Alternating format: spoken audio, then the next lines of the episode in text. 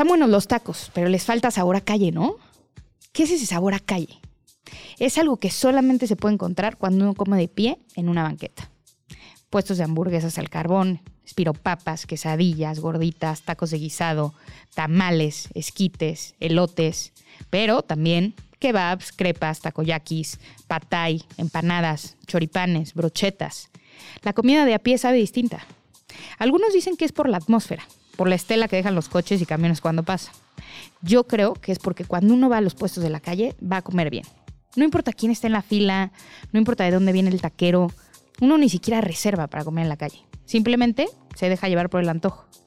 En la calle, el puesto de esquites de esta esquina sabe distinto al puesto de esquites de la otra esquina, porque cada quien tiene su modo, su sabor. Ese sabor a calle es la autenticidad. Yo soy María Gaby bienvenidos a Glotones. Como yo, comes tú, comemos todos. Glotones. Un espacio en el que hablamos sobre comida y la infinita cultura comestible que existe en nuestro país, con gente que seguramente conoces. Glotones. Hablamos comida. Bienvenidos. ¿Qué onda, María Gaby? ¿Qué ¿Cómo onda? estás? Otro, otro día más con mucha hambre. Me da mucho miedo el- la siguiente hora. Es el segundo programa en el que cometo el error de venir sin comer antes. Tenemos que comer antes de, de Sí, ya no. ponernos frente a estos Esto no es micrófonos. Nos escucha en el 105.3 FM Radio Chilango. También cada que, que termina de, de- de pasar este programa, nos pueden escuchar a través de las diferentes plataformas de podcast. Eh, síganos, síganos también en Instagram a través de arroba glotones para pues cotorrear un poquito todo lo que platicamos acá.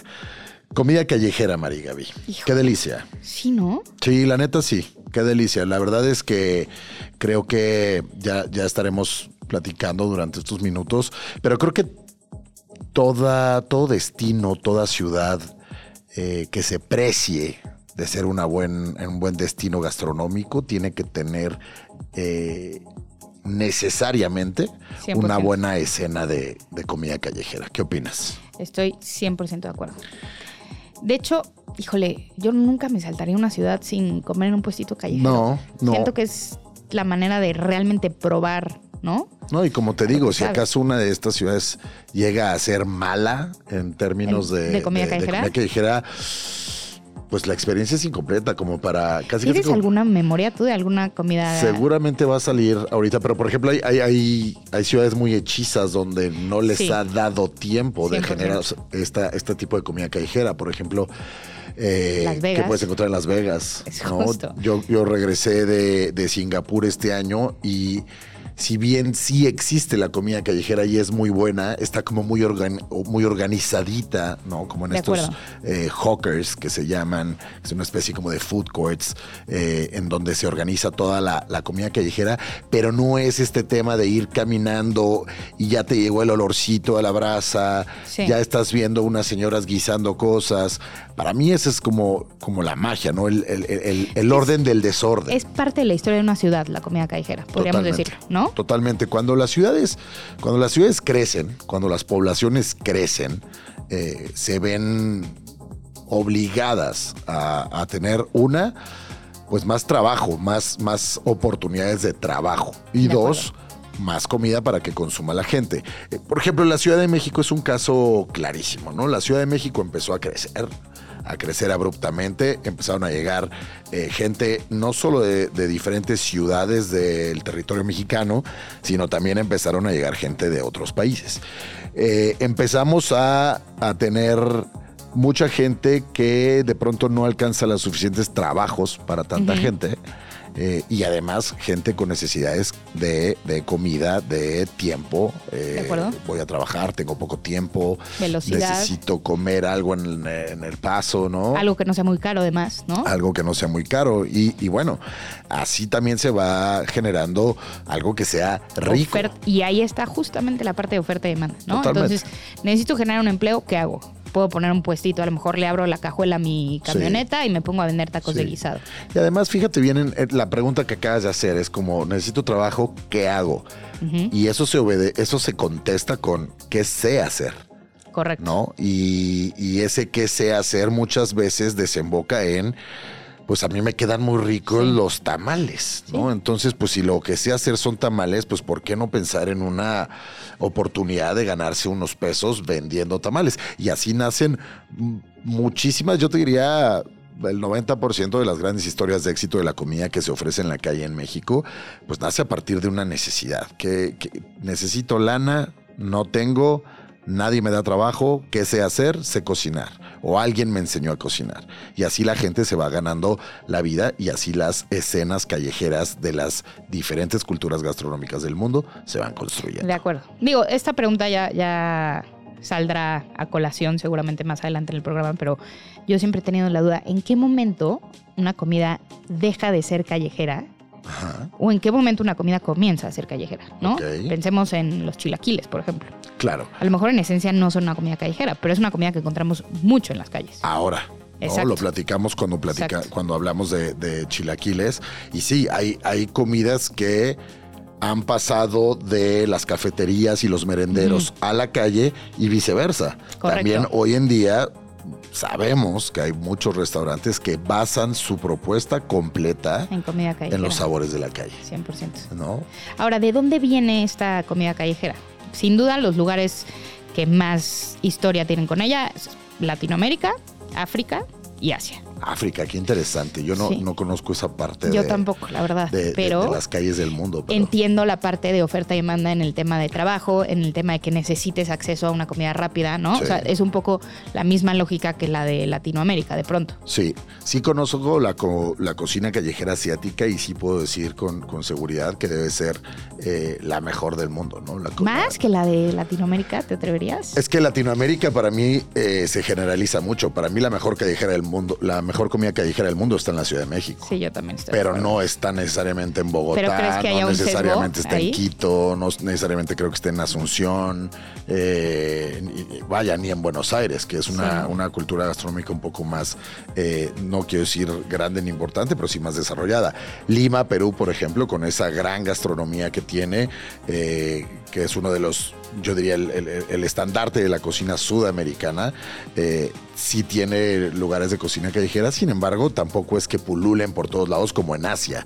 O sea, de pronto lo que pasa en la capital de Tailandia, en Bangkok, es mucho más interesante la, la cocina que se lleva a cabo en las calles que de pronto en los restaurantes. Sí. ¿no? Entonces, creo que Asia sí, sí ha puesto como la vara muy alta, empezando por China, eh, Tailandia, Vietnam, Japón. Japón. ¿no? En Japón el sushi empezó en la calle. Imagínate. O sea, ¿no? Entonces es, es muy interesante y lo vamos a estar revisando cómo conviven estas gastronomía informal y casual de la calle con lo que hoy podemos probar dentro de, de restaurantes. Eh, si bien mucha de la comida callejera o la cultura de cocina callejera de pronto tiene ciertos bemoles en los que la gente dice como, no, pues esto es, esto es economía informal, estos güeyes eh, no tienen higiene, no tienen, eh, no pagan impuestos. Lo cual es cierto, pero también de otro modo la escena callejera ha contribuido para conformar la cultura gastronómica 100%. no solo de esta ciudad, sino de Sino muchas, ¿no? O sea, Y a ver, yo creo que es inevitable hablar de comida callejera sin ligarlo a un tema económico, ¿no? O sea, porque si bien es cierto que la comida callejera es mucho más accesible que cualquier otra, por esto que comentas, ¿no? O sea, obviamente no pagan impuestos, es economía informal, tal, pero también creo que desde, a ver, desde la Roma antigua, la comida callejera era consumida por personas que no tenían las mismas facilidades y vivían en lugares donde no había horno ni estufa. Salían a la calle, claro. a poder tener acceso a este tipo de cosas, ¿no? Eh, lo mismo en la China antigua. La comida callejera eh, fue cambiando mucho y creo que hoy en día tenemos una percepción muy distinta de esto, ¿no?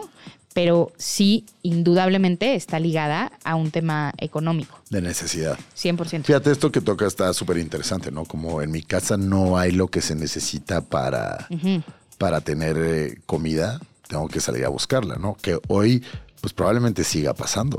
Sí, ¿no? pero creo que también, o sea, vemos la comida callejera con otros ojos. Aquí, En la Ciudad de México. aquí en la Ciudad de México. No, pero en Nueva York también, o sea, en- ¿sabes? En grandes ciudades, pues, ¿quién te va a juzgar porque te- echarte un jocho del carrito? No, no, una no, crepa en París. No, para nada. A ver, hace dos siglos, seguramente, eh, o un siglo, un poco más de, de- de medio siglo, en México era mal visto. Eso sí, ¿no? Que te- exacto. que- que- Pues las señoras mandaban ahí a comprar su, comi- su, su quesadilla y se la comían en su casa, tal vez, ¿no? Exactamente, ¿no? Y, y no sé si siga pasando, creo que eh, la mentalidad ha ido también cambiando, pero eh, posiblemente haya gente que todavía eh, reniegue de, de- de comer en la calle o de ser visto comiendo en la 100%. calle, ¿no? 100%. Vamos a platicar con alguien que sabe mucho de esto, porque se la vive eh, en, en aviones con el tenedor y el cuchillo en, en la mano. Así que vamos a presentar a nuestro invitado del día de hoy. En México todos somos expertos en comida. Por eso todos tenemos algo que decir.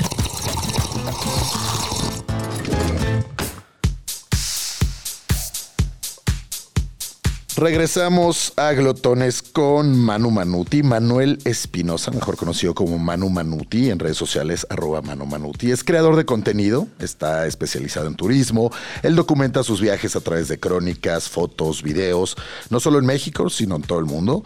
Y eh, pues lo que más le gusta a él es el turismo comunitario, ambiental y por supuesto eh, el buen monchis. En 2017 creó junto con Alan por el Mundo la cuenta Foodie de Instagram, arroba gordos el mundo, donde nos comparte todo lo que se embute, se come y se traga en sus viajes. Manu Manuti, ¿cómo estás, Manu? Gracias por estar acá. Muy bien. Oigan, yo también cometí el grave error de venir en ayunas. Sí. Bueno, lo cual se los- me hace muy paradójico e irónico. Así es. Por solidaridad, ¿no? Eh, claro. Y, y solo por ahí una cosa, ya no somos gordos por el mundo, ahora somos foodies por el mundo. Foodies por el mundo, arroba foodies por el mundo. Sí, Perfecto. digo, fue una decisión ahí, temas de inclusión, de no Ya. romantizar la gordura, Claro, claro, claro. de etcétera. acuerdo, de acuerdo. Pero bueno.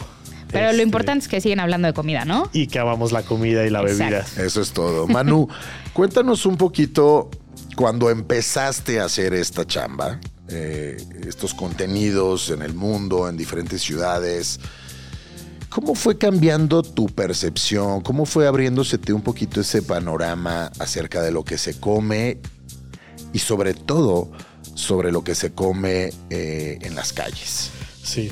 Bueno, como ustedes lo decían, yo creo que es casi inseparable el tema del turismo con el tema del- de la comida. De acuerdo. Entonces, pues siempre que vas a un lugar, pues, pues siempre andas ahí buscando qué comer y sobre todo si, si estás interesado en vivir eh, los destinos, pues justamente la comida es un imprescindible. Sí. Ahora, el tema de documentar la comida fue un siguiente paso, porque justamente hablando con Alan, que es uno de los cofundadores de Foodies por el Mundo, le decía, oye, es que viajamos todo el año a muchos destinos. Y pues sí, como que nos enfocamos mucho en los paisajes, en las fotos de, pues street photography, ¿no? De lo que pasa en la ciudad. Y como la comida y la bebida no iba mucho con nuestro contenido desde, de un, desde, desde un punto de vista asteric, como dicen ahora, ¿no? Eh, pues no Como subíamos de contenido de comida porque pues no quedaba mucho con lo que nosotros subíamos a nivel fotográfico de video. Y justamente fue en Jordania, estábamos echándonos ahí un, un kebab, creo, o algo así.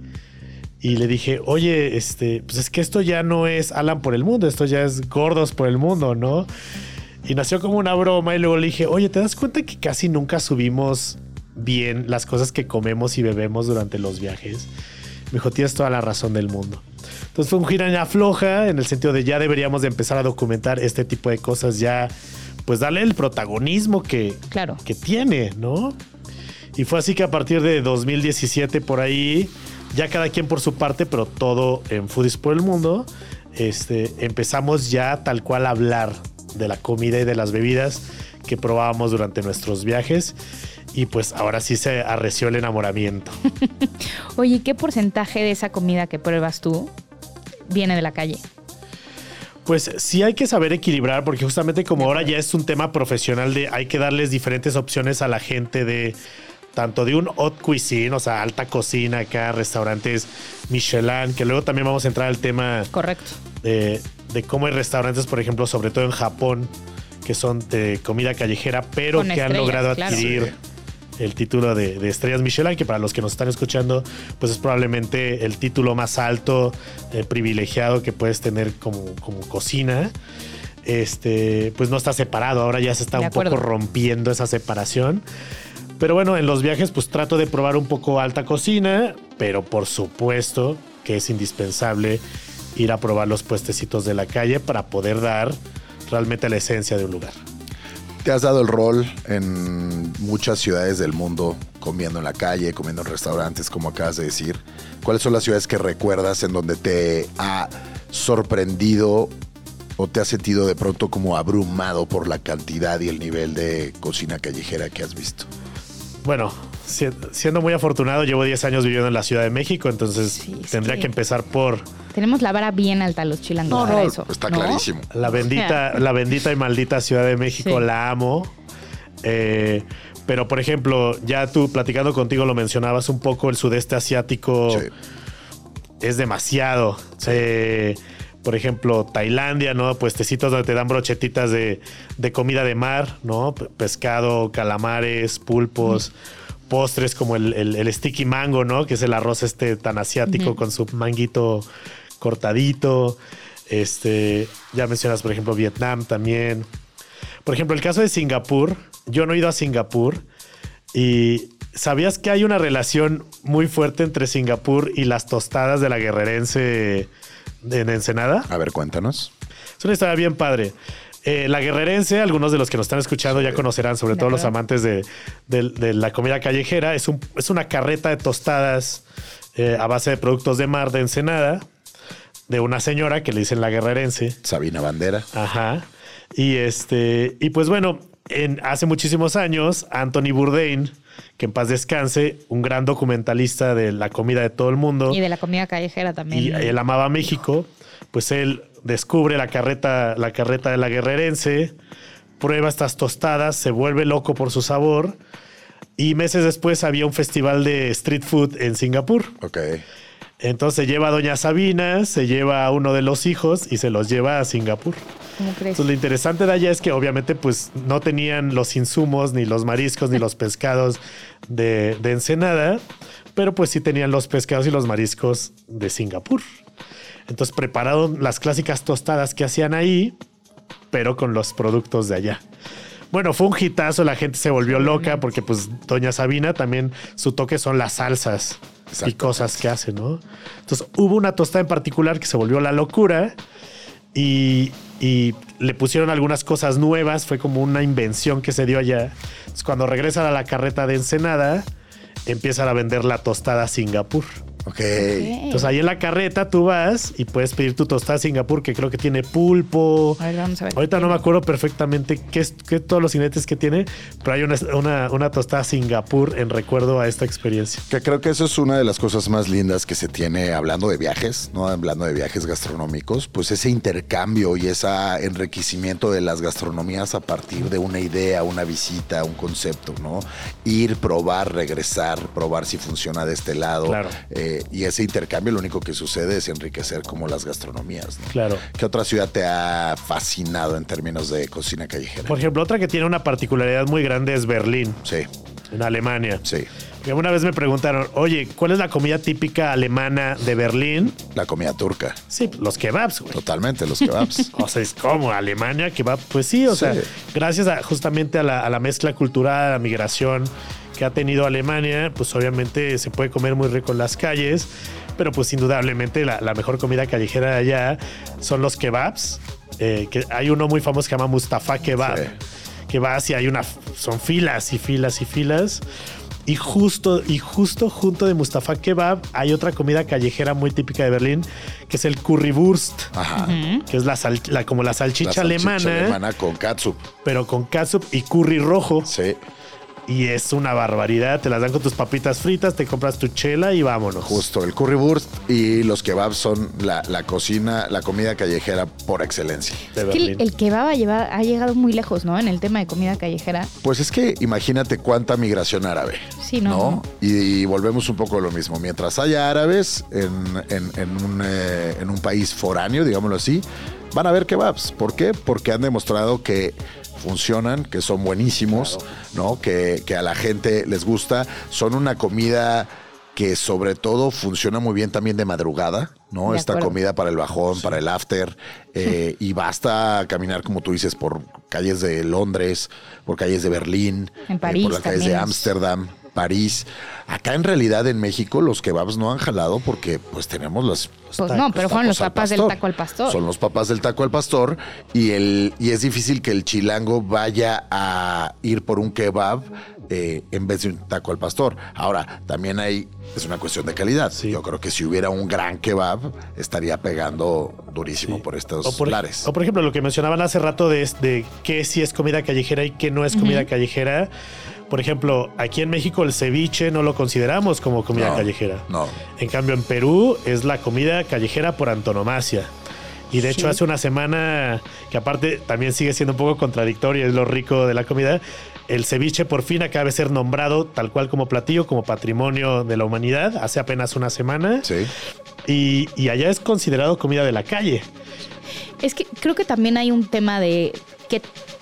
A ver, o sea, es inevitable hablar de qué tan seguro te sientes de consumir cierta comida en la calle, ¿no? Entonces creo que no es lo mismo acercarte a una carreta de mariscos en la baja que acercarte a comer eh, mariscos en la Ciudad de México, ¿no? Digo, está el Jarocho de las Lomas, que también es una institución de la comida callejera. Totalmente. Y que sí, o sea, son unos grandes mariscos. Y muchísimos puestos de mariscos dentro de tianguis. De acuerdo. ¿no? De que de pronto dices, oye, ¿cómo voy a comer esto en plena calle, con pleno smog? También pensar que el que vende mariscos en la calle con éxito, pues es producto pues, fresco. El problema sería tener ahí un producto que lleve tres, cuatro días, ¿no? ¿Sabes? Sí, por ejemplo, el caso de Portugal es muy de, de ostiones y ostras Sí. Sí. a modo de, de- de comida callejera con tu copita de vino, de vino Claro. verde Sí, sí, o sí. del Duoro. Entonces es interesante justamente ir cómo va variando la comida y cómo para nosotros algunos alimentos no son comida callejera, pero para otros países son la comida callejera. 100% Por ejemplo, ahorita que hablan de los ceviches y los, y los mariscos, bueno, pues precisamente Ensenada, donde la guerrerense, pues tiene esta cultura de, de- de comida en la calle, en donde es carreta tras carreta tras carreta de ostiones, almejas, erizo, eh, cócteles, ceviches, y la verdad es que, digo, por ahí te encontrarás tacos de birria, ¿no? Eh, como en toda Baja California, eh, tacos de pescado, pero en realidad... Pero las carretas Exacto, las carretas son las carretas. ¿Por qué? Pues porque es producto de mar que viene de, de estar nadando a- a- hace dos En horas mañana. en 200, me- hace en 200 metros de donde está la carreta. Entonces, más fresco que eso, imposible. Lo mismo pasa con el, con el sushi en Japón, como lo De comentabas, ¿no? Todas estas barras de sushi que estaban eh, otrora en el, afuera del mercado de Tsukiji, pues era gente como de, ¿cómo voy a comer pescado? eh, crudo en la calle, pues cómo Así no lo vas a hacer, ¿no? En 1824 en Tokio. Tenían un, un puestecito en la calle donde vendían sushi desde Uf. 1824. Imagínate qué locura. Qué rico. Otro grande de, de Japón también, el ramen, ¿no? Sí, el ramen, toda la cultura de brochetas, ¿no? Que creo que también eso se me 100%. olvidó comentar. Yo creo que más, eh, a ver, el, el ceviche es un es una cocina callejera, comida callejera por antonomasia, pero también los anticuchos. Uy. ¿No? Como todas estas brochetitas de corazón de res. ¿no? Y, y- y el tema del brochetaje, vamos a llamarlo así, Sí. Se presta mucho para vivir en Sí. la calle. Japón es una bestialidad, ¿no? Takoyakis, Sí. eh, toda esta cultura de poner la comida en un palito y a las brasas. Sí, también Perú, Perú fue mucho fruto de la migración, sobre Sí. todo asiática, eh, la comunidad china y la comunidad japonesa. Y pues justamente a esta diversidad multicultural le debemos que existan todos estos platillos. El caso del lomo saltado, Sí. que lo hacen como en el wok japonés Sí. y demás. Ahora mencionábamos las ciudades que no son que no son muy buenas. Entonces, ahorita vamos a hablar un poquito más de eh, estos platitos o estas culturas eh, callejeras que funcionan muy bien y que han sobresalido en el mundo. Pero creo que también vale la pena hacer como este análisis de las que no y también pensar por qué no. ¿Por qué son ciudades que no han brillado en, en los platillos de la calle aún cuando tienen una cultura gastronómica muy reconocida de años y muy visitada, ¿no? Entonces, ¿qué pasa con estas ciudades? Antojos, tragos, monchis, gustos culposos, recetas milenarias, cochinadas. Aquí hablamos comida. Continuamos. Estamos de regreso aquí en Glotones, hablando con Manu Manuti. Hola, hola. otra vez. Hola de nuevo. Oye, eh, no, pues nos quedamos pendientes de... Que por cierto dije wok japonés y es wok chino porque no vaya a ser que luego... No vaya a ser. no vaya a Cuidado, ser. no te vayan a cancelar. Fe de ratas. Fe de ratas. Exacto. Oye, eh, no, estamos hablando de, de estas ciudades que tienen una gran gastronomía, pero que no necesariamente son fuertes en el tema de comida callejera. A mí, por ejemplo, y pues si alguien aquí me quiere matar, pues nos, nos damos un tiro. Yo creo, por ejemplo, que Oaxaca, siendo una cultura gastronómica tan poderosa, no necesariamente tiene eh, en la calle a los mejores expositores. Vamos a pensar, por ejemplo, en los mercados. Los mercados sí, Sí. ¿no? Los mercados sí, los restaurantes sí, las fondas sí. Pero vas caminando por la calle y te topas con algo increíblemente delicioso, yo no creo. El lechoncito de oro. El lechoncito de oro en la noche, eh, los tacos del Carmen alto de día. Mm, Yo, o sea, no la consigo, o sea, y esto lo traigo a colación porque, por ejemplo, hubo una serie de Netflix hace unos años que se llamaba Street Food o algo Sí, así. donde ganó la tlayuda. Ajá, ganó la Tlayuda, que no es ni cerca el mejor platillo callejero de México, pero ni cerca, es lejísimos de ser un, un gran platillo callejero. Oye, tranquilo. Y, Y le ganó al ceviche en la Le final. ganó. El ceviche. apasionado Y- con el tema. y no es ni de cerca la mejor ciudad para comer comida callejera en México. O sea, ¿por, por qué los A ver, llevó? pero ¿qué- ¿Sabes? ¿A quién le un- preguntaron? ¿Será un tema de permisos de gobierno? ¿Por qué? De puestos de, De calle. no No, sé, o sea, estoy no inventando chance. poner. Ajá, porque no es que falten el tipo de productos que cabrían bien en un puesto Sí. callejero. Yo creo que ¿No? es más bien un tema de organización, tal vez, de que todo está muy concentrado en, ¿En los mercados? en los mercados. No sé, eh, enfrente del templo de Santo Domingo hay un carrito de hot dogs. Están los esquites de tuétano. Están los esquites. O sea, siento que, va- vamos, siendo Oaxaca lo que es gastronómicamente hablando, que son una de las tres gastronomías de- del país más importantes, yo no creo que sean una ciudad de street food. Pues es una opinión personal, igual y alguien me Eh, podría decir. Sí, lo tal vez es una cuestión de perspectiva. Si, si quieres ver justamente street food, el carrito, la carreta en la esquina de la calle, pero justamente los puestos del mercado, al final es street food, ¿no? Sí, pero los puestos de mercado te irás a comprar un quesito, unos chapulinitos y demás. A donde te vas a ir a comer es a sentarte a una cocina, a un merendero. Una cocina como tal, o sea, señoras cocinando en ollas, mesas, eh, un meserito por ahí, ¿sabes? Yo creo que no, a ver, no sé si tenga que ver también con Yo tema de migración. Sí, o una cuestión de también lo que, lo que decíamos al principio, como oferta-demanda, ¿sabes? Como que si de pronto Sí. tienes acceso a estas casas en las que tú puedes abrir un poquito el garage y montar tu merendero y la Ándale. gente puede entrar si ahí. tú vas, por ejemplo, al barrio de Jalatlaco, en la misma ciudad, en Oaxaca de Juárez, más bien es el tema de abrir su portón Exacto. Exacto. y tener las mesitas. con Entonces no hay necesidad de, de salirse a la comer en calle. Exacto. ¿No? O, O sea, no es una cuestión de falta de cos- de, de cultura de gastronómica. cultura gastronómica, sin- una sin duda cuestión no. que- No, porque por ejemplo pienso en Madrid. La cultura gastronómica de España está presente en todos los bares de, de- de las esquinas de barrio de la capital española, ¿no? De Madrid. Ajá. Y sin embargo, tampoco es como que vayas por la calle y te topes con, No. con esto, ¿no? Está este tema organizado de los mercados como urbanos, que empezó con el mercado de San Miguel. Muy y se fue, limpios. ¿no? Muy limpios, muy organizados. Pero tampoco es como que es. Y tampoco es como que haga falta cultura gastronómica en Madrid. Quizás esos bocadillos, esos eh, tentempiés de media tarde o de camino de la casa a la oficina o de la oficina a la casa, pues están bien dentro de los bares de tapas que de pronto tienen más bien look como de cafetería, ¿no? Sí, ¿no? Tal vez los, los, los churros con chocolate, Sí. ¿no? Ahí en la... Pero tampoco hay puestos como que tal, tampoco te ¿no? los O sea, comes es en la un calle. lugar muy Es que establecido. también porque son, son puestos más fifi, ¿no? O sea, los puestos y los mercados, Exacto. que luego también ves un mercado como todo organizado, todo súper limpio, como Ni todo... se antoja. oye. Dices, no se antoja. O sea, dices, igual pues ya me voy a sentar aquí a comer Sí, algo, pues pero sí, no ya. sientes eso como de, Sí. uy, me voy a echar un taquito aquí en este puesto que, Con la bendición. ándale, Sí. grasosito. Grasosito. Eso, ese tema también, por ejemplo, la cultura de los fideos en, en el sudeste asiático, ¿no? Como, como de pronto nosotros pensamos que algo que te comes en la calle es como un taco y va parado y te lo comes con las manos, pero de pronto también está este otro como que ni siquiera, o sea, que sí los encontramos en los mercados, pero también los encontramos en puestos aislados. De repente hay un puestito ahí en la mitad de la calle, literalmente, Sí. o un grupo de puestos, pero sin, cega- sin llegar a ser un tianguis, ¿no? Sino como un hub de comida callejera, en donde por un lado tienen las cosas que te comes en la, con la mano y quizás te puedes comprar para llevar, pero también hay unos donde son un platote de, de fideos con camarones, una sopa como tal, que también tiene que ver con el- ese calorcito, ese rec- esa recarga de, de carbohidratos que necesitas para continuar con el camino, ¿no? Está este lugar en, en Bangkok, ahorita que hablamos de, de Tailandia, eh, J-Fi, que es una señora ¿no? que lleva unos lentes, unos gogles para no quemarse con el fuego del wok, que hace un omelette de cangrejo. Se volvió mundialmente famoso y se ganó una estrella Michelin. O y tal viste vez, que la quería regresar hace unos años. sí, que decía como esto no es para mí. Esto no es para mí. Sí, y también, pues, esta onda que tienen los, re- los puestos callejeros cuando pegan, no Sí, todos se sí, ganan sí, una, sí. una estrella Michelin, pero cuando Pero pegan algunos se hacen virales en y TikTok. se y es hypean peor. y se vuelven virales, Se transforman. se transforman Sí. y, de, por- y de pronto se vuelven eh, insostenibles, ¿no? Imposible darse eh, eh, Abasto. abasto a, a tanta gente. ¿Cuáles son los grandes puestos callejeros de, de ¿De la la, ciudad? de México? Híjole.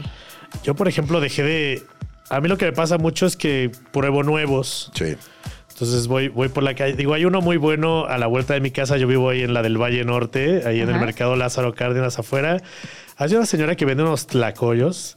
Y ahora que tembló hace, hace, hace no mucho, me fui por un tlacoyo para el susto. Sí. Me cayó tan bien. Qué rico. Y ahora hay ¿La una. hay señora se pone afuera o dentro del mercado? No, afuera, afuera, Afuera. enfrente del mercado. Ok. Y es como la paria del mercado. Ella se salió y está Sí, enfrente. ¿Está sobre Adolfo Prieto? Sí, sí, ándale, en la mera esquinita. Ok. Y que ya esa como península urbana, ya también se la agarraron en la noche, también ya abren ahí lugares para cenar y demás. No están tan buenos, la verdad, de la noche, pero esa señora sí. O hace poco fui a un lugar ahí en la Roma, no me acuerdo si es Puebla. El lugar se llama Revuelta Queer House y es como un centro social como muy queer que abrieron. Y en la esquina venden unas tortas. Para empezar, son gigantes, son enormes. Ok. Eh, ni siquiera me acuerdo del nombre, porque eso también luego me pasa mucho con los puestos Sí. de comida callejera. Que, Bueno, pero casi todos se llaman como super tortas. que a veces Super el, tortas calientitas. Sí. que el nombre no es lo más importante y lo que me gusta es que ha conservado sus rótulos, porque ya ven que por ahí está Sí, es un esta mujer que no la innombrable que anda borrando los rótulos a, a nuestros carritos de comida callejera De acuerdo.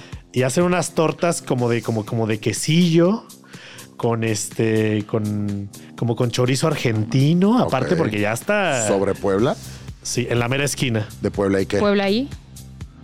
híjole no me acuerdo soy pésimo mira viajando tanto y soy pésimo para las caras A ver, ¿cómo se llama este lugar? otra vez? pero revuelta queer house Ok. Ok. Ah, y está justo porque ahí pusieron este un puestecito de café de este café Tormenta. Sí. Ah, claro. Ok. Ahí, en esa esquina. Puebla y Mérida. Ajá, ándale. Sí, ese es, ese es el, eh, el famosísimo carrito de hot dogs de Ana y Lucho.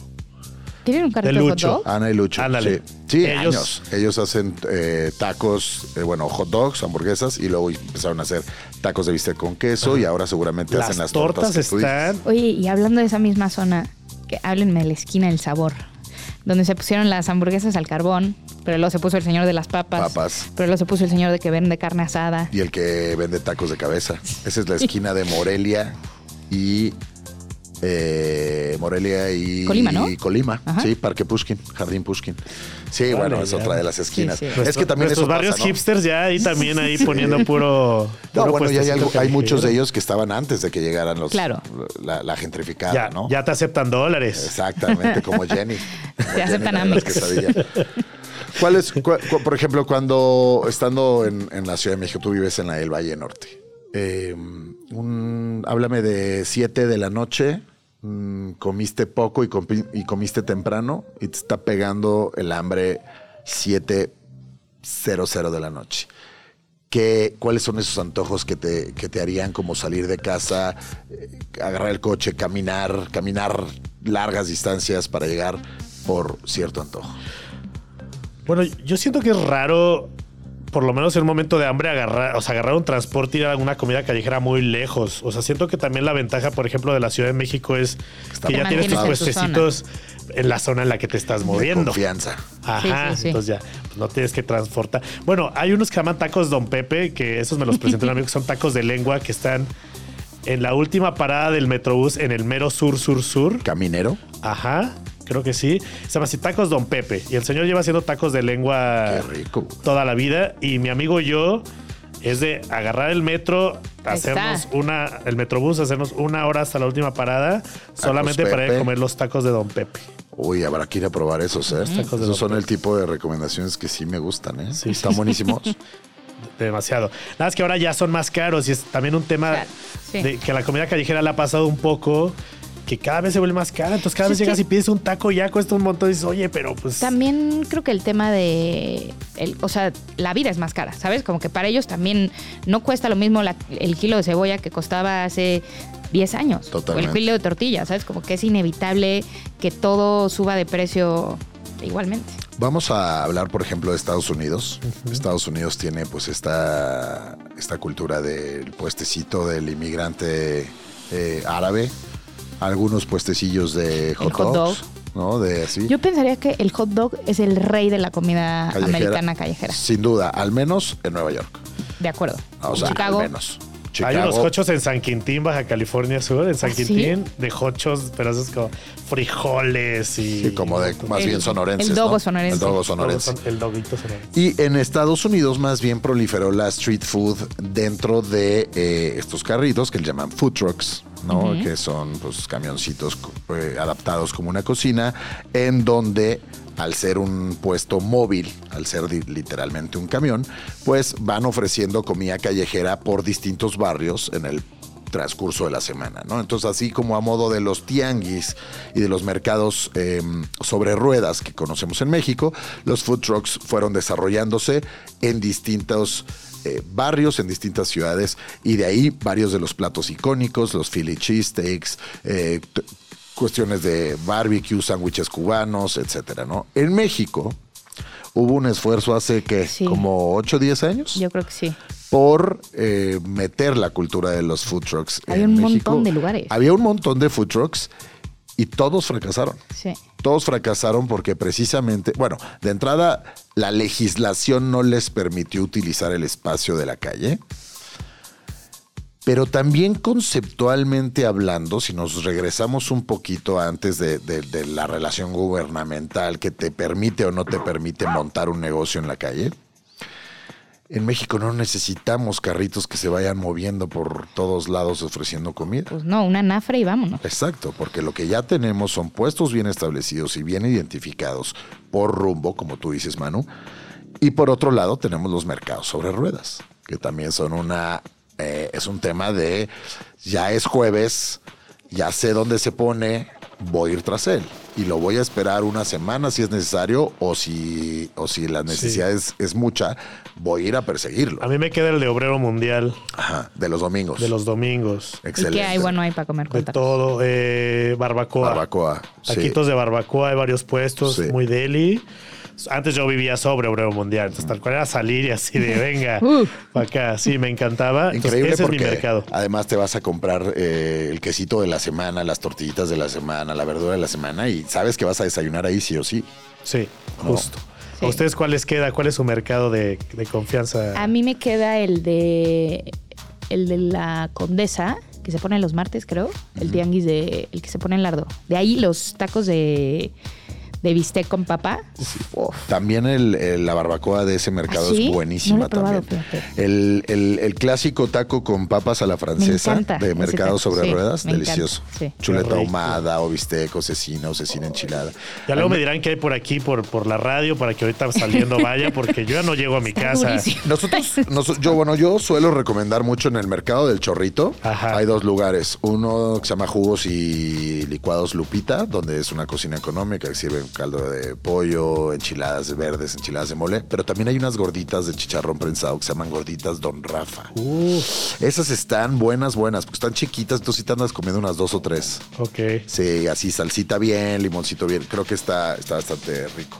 Yo el, el de los viernes en la mañana en La Condesa, en Campeche y Nuevo León, ahí hay un michiote muy bueno, muy bueno. Los marisquitos cumplen. Pero bueno, en realidad los que nos escuchan tendrán sí o sí su, su mercadito Sí, ambulante y, y también su, su, su mercado de, de cabecera, ¿no? Donde nunca faltan los, los antojitos y demás. Claro. A ver, si solamente pudieras escoger Ya con un chorro de hambre. ahorita, ahorita, ahorita van a entrar por la puerta y te lo van a traer. ¿qué, es- qué pedirías? Pero de un puesto Comida callejero. callejera, de cualquier lugar. Un platillo de comida Una ca- cosa, callejera. Los, los tacos de carnitas. Ok. Pero, pero ¿de cuál? Ah, tengo que decir de cuál Pues es que es comida callejera, no es un plato de la gastronomía mexicana. Sí, panuchos. ay, Me encantaría que hubiera un puesto de, de callejero aquí de panuchos. Es que es mi platillo favorito ¿Sí? y no. Fíjate que a mí no me encantan los panuchos. Yo, A mí me fascina. ahora que decías de las, de las tres grandes gastronomías mexicanas, obviamente sí pondría la oaxaqueña, pero pues por ahí siempre meto en número uno para mí la de Yucatán, Claro, porque por cochinita pibil, pan, Sí. todas esas cosas. Sí, claro. Híjole. En la calle de López vas a encontrar, en la calle López, en la del mercado de San Juan, vas a encontrar que no es callejero, callejero, pero como si fuera, porque ahí parece Bagdad. Eh, te metes en un lugar que se llama el Taco de Oro XCW.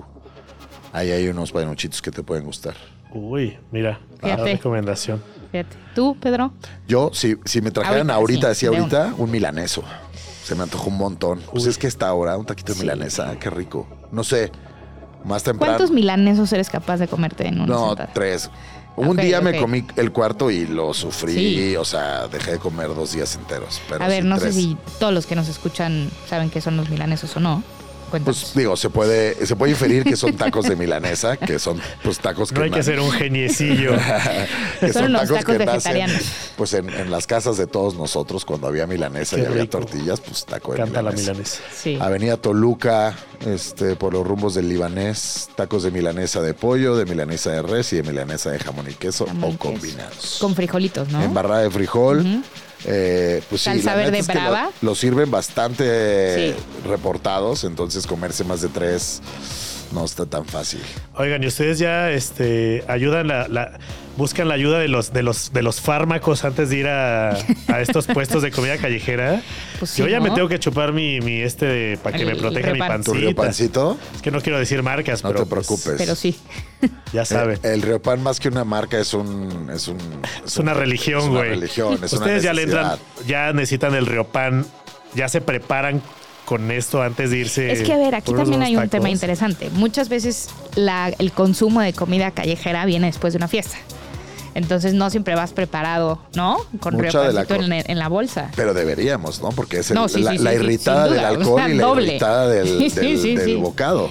Sí. ¿no? Porque mucha, como dice Marigami, mucha de la comida callejera nace de madrugada, ¿no? Sí. También. Y qué rico te sabe aparte todo, Ah, ¿no? y, y esa es otra. Ahí sí, México. Es justo lo que te iba a O decir. sea, no es- nos damos cuenta de no lo privilegiados que privilegio. somos de poder echar un buen bocado a cualquier hora del día en la Ciudad de México. 100%. O sea, porque la comida de calle de México nos permite comer 24 horas bien. ¿No? Yo. Y, y hay otras ciudades que incluso están dentro del país. En donde Que a las 2 donde de la no mañana no encuentras nada. A mí esas ciudades me Sí. entristecen tanto que me dan ganas de no volver jamás. Sí, no. En- y fuera del país pasa un montón. O sea, Estados Unidos ir a una- la cultura del capitalismo máximo y a las 3 de la mañana no tienes un buen bocado para bajar la peda. No, y luego a mí me pasa que luego al otro día ya no me acuerdo si cené o no cené. Entonces voy a ver la prenda, el nivel de la, fiesta, la prenda del día anterior y empiezo a ver sal- que la salsita de nos dije, ah, sí pasé. Sí, fase, o, o- o- o huelen a humo. Ándale, y dije, ah, claro, estuve ahí. Este es un trabajo de investigación también. Sí, creo que también tendremos que dedicarle un, un programa a la comida 24 horas. Yo 100%. estaré siempre agradecido de, de eso y, y- y te juro que sí. Yo sé que estoy enojado, también tengo hambre. Estoy enojado, pero, pero, pero sí, es horrible estar en una, en una ciudad donde neta, neta, no. no que sales y ya no encuentras nada. ¿no? Nada. Nada. Y yo creo que para eso la calle se, se pinta sola. En la Ciudad de México, sí, pero además es desde el hot dog, pero el taco, pero a lo que se te ocurra. Y como siempre hemos dicho, pues también la comida callejera es de horarios. ¿no? Claro, claro, la- claro. Es difícil que en la noche o en la tamalito nocturno. Sí, que últimamente lo he hecho mucho, fíjate. ¿Ah, sí? Gordísimo, pedísimo, asqueroso. Pero, ¿El tamal? Torta de tamal. Ah, no. Pero de, ¿En de- la noche? Sí. ¿Y cómo Lo- duermes? Lo hice dos veces. Parado. Me comí, me comí dos. cama especial. Me comí dos saliendo de Trópico y uno saliendo del ¿Y estadio. dónde los encuentras? En la, en la calle, ¿dónde más? Pero son seguros los que ya se están poniendo para el día siguiente. Ah, no. Tal vez, tal vez. Preparándose. justo afuera de. Ahora fue que fui al Corona Capital. Igual a la salida seguían ¿Tortita de vendiendo los- las guajolotas que son ahí muy tradicionales. Ba- Puerta bautizadas. 6. Puerta 6. Puerta guajolotas. Qué rico. Bueno, pero bueno. Yo no soy de las, la las, las guajolotas, los tamales son pues, más mañaneros, ¿no? El taquito de fritanga, pues es más de madrugada. La misma canacita de pan con café. Es comida y, callejera. y la comida que nos salva de la resaca y de la cruda. Totalmente. ¿Sabes? Esa, esa, Una buena birria. esa también hay que. Sí, la que te despierta por la mañana también Que dices, esto un me va a a salvar el revivir. Sí, día. A revivir. a revivir. Es que todos estos usos de la comida callejera es impresionante. Porque Sí. a diferentes momentos del día tienen su, su propio pragmatismo, ¿no? Sí, es que además de ser, ser como toda la comida, pues una necesidad básica, también la comida callejera cumple con ciertas necesidades muy puntuales. Claro, ¿no? pues, o sea, la, la necesidad de alguien que trabaja en una obra, ¿no? Por ejemplo, y tiene que cargar un montón de peso durante el día y necesita mucha energía, pues de ahí la torta de tamal. no es para tamal gente que sale de o festivales. la torta de chilaquil. Pero bueno. ¿no? Y de- no es para la gente que sale de festivales, es cierto. Sí, eh, la misma bicicleta de tacos de canasta. O sea, ¿qué Uy. más callejero que, que eso? Yo creo que yo si pudiera pedir un antojo ahorita, sería un taquito de de canasta. tacos una de canasta aquí, de los de. Perisur. Aquí en la mesa, los del Chicharrón. de Zacatepec. Exactamente. Ay, qué rico. No, es que ya- Qué Y tienen de rico. todos los sabores ellos, es una locura. Mole verde, chicharrón, frijoles. Aparte esta, Este- esta como canasta súper tecnológica que los mantiene siempre en su Sí, sí, punto del vaporcito. Exacto. Porque están medio calientitos, pero no O sea, incomibles, ¿no? gente- son genios de la termodinámica estas Y personas. del acomodo también. El otro día llegué a una muy, otra canasta muy buena, es la que está enfrente de Saint. No me acuerdo cuáles son las calles. Se ponen ahí unos tacos de canasta y le digo al señor, oiga, don, este, ¿le quedan de chicharrón?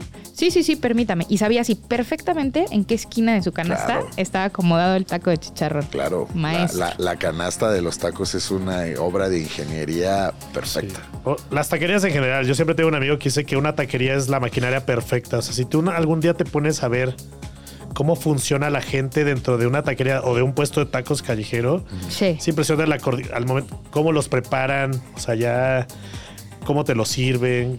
Sí, La- hay alguien asignado al trompo, ¿no? O sea, es, es un tema de armonía y ya de, de expertise, güey. Oye, Manu, en tus viajes que has ido documentando comida de todo el mundo, ¿cuál comida callejera dijiste? Esta de plano no me gustó nada. Ah, caray. Es que yo soy muy complaciente. ¿Así? O sea, soy cero melindroso. Entonces, mi mamá de chiquito me obligaba a comerme todo. Entonces, gracias a ella crecí Probando de todo. probando de todo. Entonces, Bien. es bien raro que algo no me guste. ¿Algún platito que hayas dicho, híjole, este estuvo bien, pero creo que no me lo voy a volver a comer?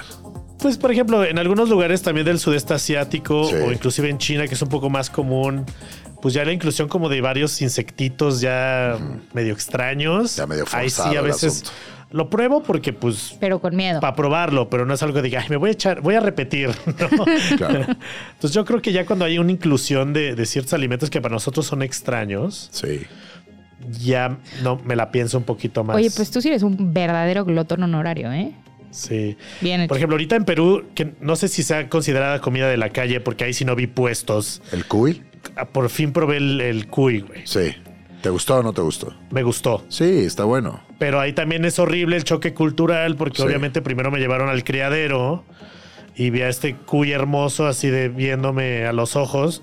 Contacto visual y tres doritos después saliendo del horno, porque aparte la presentación es completa, o sea, es el cuy completo, le alcanzas a ver la forma de la cara, la cola, las patas, todo, ya luego lo destazan y te lo comes.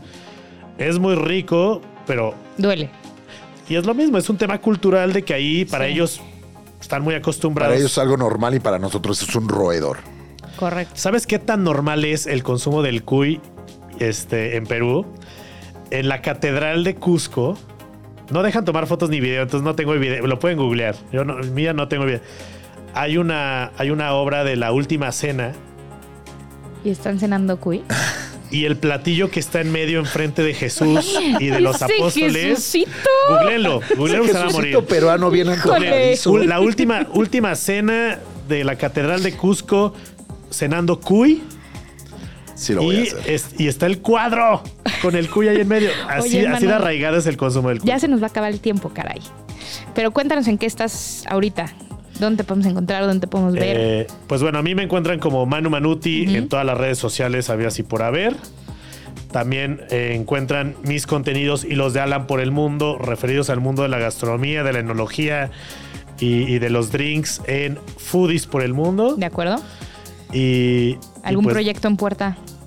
Pues se vienen varios viajes muy A ver, interesantes. cuéntanos a dónde vas a ir. Bueno, ya en enero justamente, ah, muy interesante, no es street food, pero voy a Bahía Magdalena a documentar eh, las granjas de ostión. Si algún día en un futuro quieren que, hagamos, que platiquemos justamente de la 100%. ostricultura, que ahora ya es la proteína más sustentable del mundo, el ostión. Entonces voy a Bahía Magdalena y tienen las granjas de ostión, entonces voy a ir a documentar pues cómo las... Se dice sembrar, pero recordemos que los ostiones son animales, pero pues semillas de ostión y demás. Y luego voy a, Califor- a California, Estados Unidos, voy a San Diego y por eso rumbo. Pues, Pues entonces estaremos te tendremos pendientes. que invitar bien seguido. Muchísimas gracias, Manu. por Gracias a haber ustedes, estado estuvo Gracias, rico y ahora me voy a ir a... A comer, Todos, todos, A, vamos. comer gorditas. Eh, nos escuchan a través del 105.3 FM Radio Chilango todos los miércoles y a través de las principales plataformas de podcast. Gracias, Mari Gaby. Gracias, Pedro. Gracias, Manu. Provechito. Hasta la próxima. La comilona ha llegado a su fin. Gracias por haber estado con nosotros. Hasta la próxima, glotones. Radio Chilango, la radio que... Viene, viene, ¿eh?